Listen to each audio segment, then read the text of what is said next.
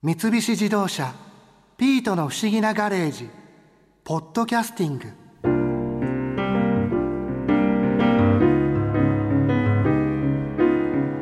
スケボーか今回博士に連れ回されるまで全く興味なかったからなけど話を聞くとええそうなんだって思うことはいろいろあったよスケートボード雑誌「スライダー」のライター梶谷正文さんから注目選手の話を聞いてスケボーちょっと見てみたくなったかもまあやるのは勘弁だけどね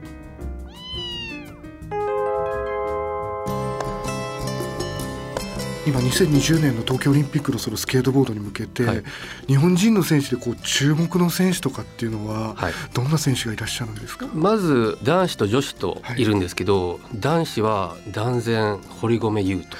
ああネットで見たことあります若干二十歳の選手ですよね今アメリカを拠点に活動してるんですけどもストリートリーグっていうコンテストがあるんですね世界最高峰の。はいでそれで去年は3連勝したっていうでその他にもデューツアーっていう世界的な大会とかもう優勝しまくりの日本人選手っていう世界最高峰の大会で3連覇ってはいすごいですよね、世界一に3回なったってことですよねめちゃくちゃすごいですえすごいはい、しかも世界最高峰のコンテストですからね。えそこに日本人の選手はがいなったってことですえよね、はい、そう日本のねスケートボードのシーンって90年代2000年代とアメリカの10年20年遅れてるって言われたんですよ。そんなに遅れてるんです、ねはい、どうしてももアメリカで生まれたスポーツなのでアメリカから発信されるものをずっと追い続けてきたっていう歴史があってでそんな中でいきなり堀米雄斗っていう日本人選手が彗星のごとく現れ急に追いつきましたよねそそうです追いつき追追いい越つしいましたた追い越しましたね。はい、うですよねいやすごくあのドラマチックというか本当にずっとスケートボードに携わってきた日本人選手は本当に涙腺が崩壊してるんじゃないかっていうぐらいでもなんか世界も驚きますよ、驚きますねなんだあいつはって誰だこのガキみたいなその堀米選手は何がそんなにすごいんですかテクニックです完成度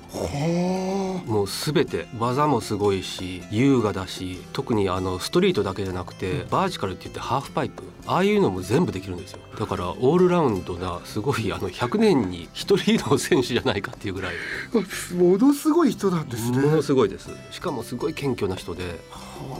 であの英語も喋れないんでよくあの記者会見とかで片言の英語があの多分受けてるかもしれな いですね可愛いみたいな、なんかちょっと愛されるようなそうですねキャラクターになってるんですね、はい、キャラがいいですね彼は、ええそれこそあの難易度が高い例えば技とかそういうのもフィギュアスケートのあの羽生くんみたいなイメージなんですかね、ええこう完璧に決めてくるみたい完な璧に決めますでハートが強い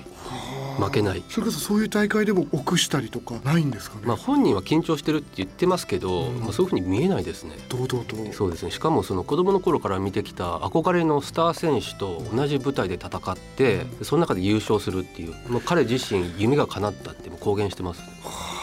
すごいなんか憧れの選手と一緒にやってそこにまた勝っちゃうっていうのがすごいですそね,、うですねもう歴史的快挙です堀米選手ははいつ頃からそのスケートボードの大会にこう有名選手として出てきたんですかおそらく国内では本当に子供の頃から出場してたと思うんですけども、世界の舞台で活動し始めたのはおそらく2015年ぐらいからですね結構最近ですねそうですねでアマチュアの大会で出て優勝したりとか上位に食い込んだりしてでやっぱり一番世界的に名前を広めたのはさっき言ったストリートリーグそれがだって2018年去2010年ですね2017年ぐらいからですねそこで一気にもう世界の注目選手に加わったってそこうとでですすそれで、えーっと今ナイキ SB ナイキスケートボーディングからサポートされたり世界のトッププロと一緒にアメリカのツアーに出たりとかすごい引っ張りだこですね今。もう実力もあって、はいその選手としての人気もやっぱりある人なんですねあります。でまだまだ人気出てくると思います。えーまだこれ始まりだと思います本当に。これからなんですこれからですね。まだまだ進化していくと思います。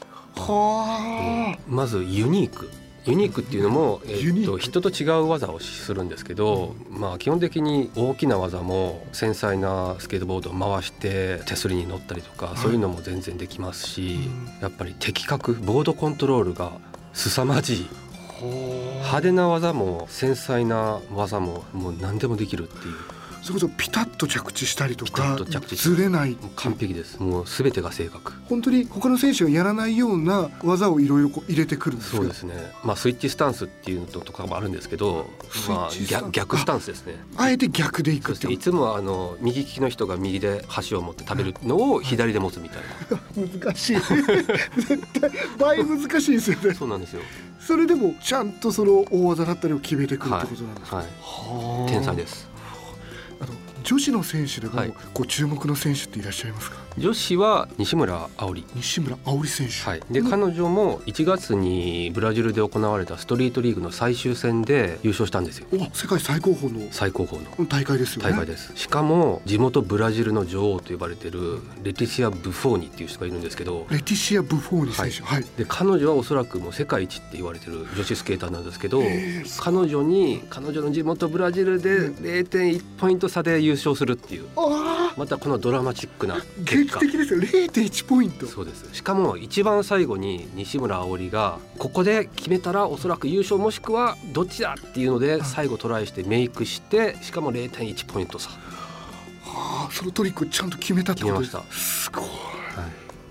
西村選手はまだ若い選手なんですか若いですね彼女は17ですまた若いですね若いですねそれで世界一って言われてたそのブラジルの選手に勝ったんですね勝ちました快挙この西村選手の凄さというかどんなプレーをされるんですか彼女はハンドレール手すりを果敢に攻めるしかも完璧に攻めるメイクするこれメイクするっていうのはその攻めるってことです成功するそこあメイクっていうのは成功っていうそこでトリックをやって成功するって、はい、でどうしても女子は手すりとかそういう危ないトリック、はいあんまりしないイメージでうんその中で西村あおりはそういう危ないことも果敢にやってなおかつちゃんと決めてくるっていうはあ結構こうアグレッシブだというかですねアグレッシブですねうんでもすごく綺麗なスケーティングですやっぱり手すりっていうのは難しいんですか、難しいですあ怖いですああまあでもどうぜしても足を踏み外す といやもう怪我ですね、股に刺さっちゃうとか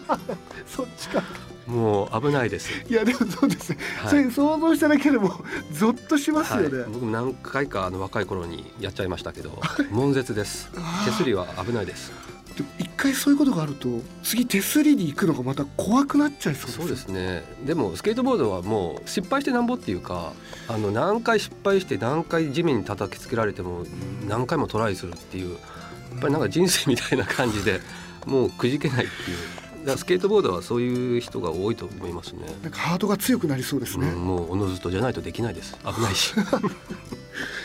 今その女性の西村選手はこう日本の中ではトップ選手ぐらいですかそうですねトップだと思いますそれこそじゃあ2020年東京オリンピックも、はいこのもしかしたら出るかもしれないってもいううもう彼女確実じゃないですかねあ堀米と西村が出なかったらブーイングが起きると思いますそんなになんですね、はい、あとは伊坂や彼女もいろいろブラジルでコンテストに出たりとかさっきちょうどお話聞いてきまあしたそうです かそうなんですタイミングよくそうなんですそうでですもあれね期待できるそうですね選手の方なんですよはねい、もうだから男子も女子も日本人全然ゴールド夢じゃないっていうあーあ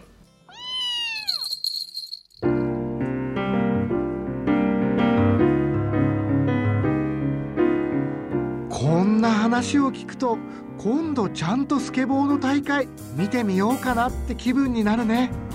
一緒に見るかいピート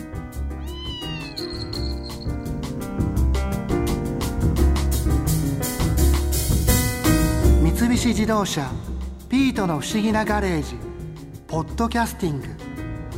このお話はドライブ・ユア・アンビション三菱自動車がお送りしましたここで耳寄りなお知らせですピートの不思議なガレージをもっと楽しみたいという方は毎週土曜日の夕方5時東京 FM をはじめお近くの FM 局で放送の三菱自動車ピートの不思議なガレージをお聞きください外に出かけたくなるとっておきのお話満載でお届けしています